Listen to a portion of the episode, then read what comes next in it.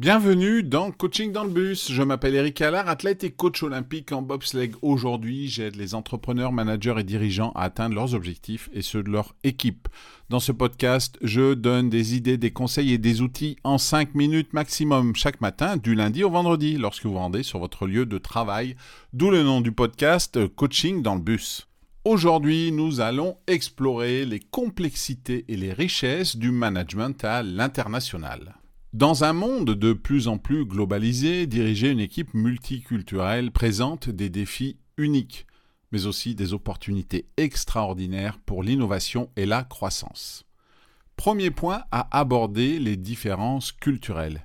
Elles peuvent, dans un contexte international, influencer de nombreux aspects du management, allant des styles de communication aux attentes en matière de leadership, tout en passant par les pratiques de prise de décision. Alors pourquoi les différences culturelles sont-elles importantes? La reconnaissance et la compréhension des différences culturelles sont essentielles pour créer un environnement de travail inclusif et respectueux. Elles vont permettre d'éviter les malentendus et les conflits, tout en favorisant une collaboration efficace et une innovation croisée. Pour gérer efficacement les différences culturelles, cela implique de développer une sensibilité culturelle et une intelligence émotionnelle. Cela peut être atteint par la formation interculturelle, l'écoute active et l'adaptation des stratégies de management pour répondre aux besoins spécifiques de chaque culture. Mais manager à l'international, c'est aussi un ensemble unique de défis, y compris la communication à travers les fuseaux horaires, la construction d'équipes cohésives malgré la distance et la navigation dans les réglementations locales et les pratiques commerciales. Ces défis, s'ils ne sont pas gérés correctement, peuvent entraver la communication, limiter la collaboration et ralentir la prise de décision. Ils exigent donc des leaders une grande flexibilité et une capacité à innover dans leurs approches de management.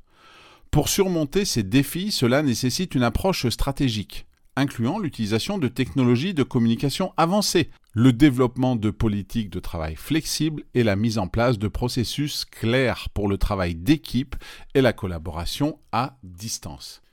IBM, sous la direction de Ginny Rometty, a adopté des technologies de collaboration virtuelle pour connecter ses équipes à travers le monde, facilitant ainsi la communication et la gestion des projets internationaux.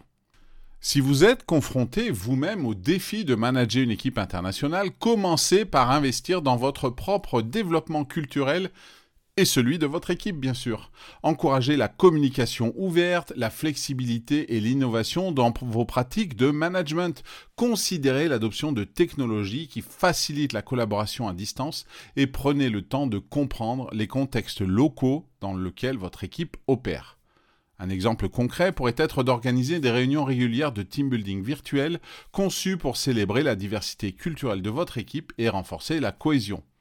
En embrassant les différences culturelles et en relevant les défis du management international avec une approche ouverte et innovante, vous pouvez transformer ces obstacles en opportunités pour le développement et la croissance de votre entreprise.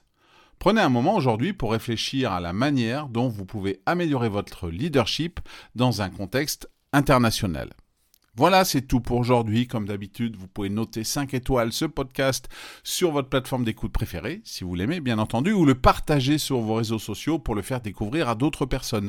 Quant à moi, je vous donne rendez-vous très vite pour un nouvel épisode de Coaching dans le bus.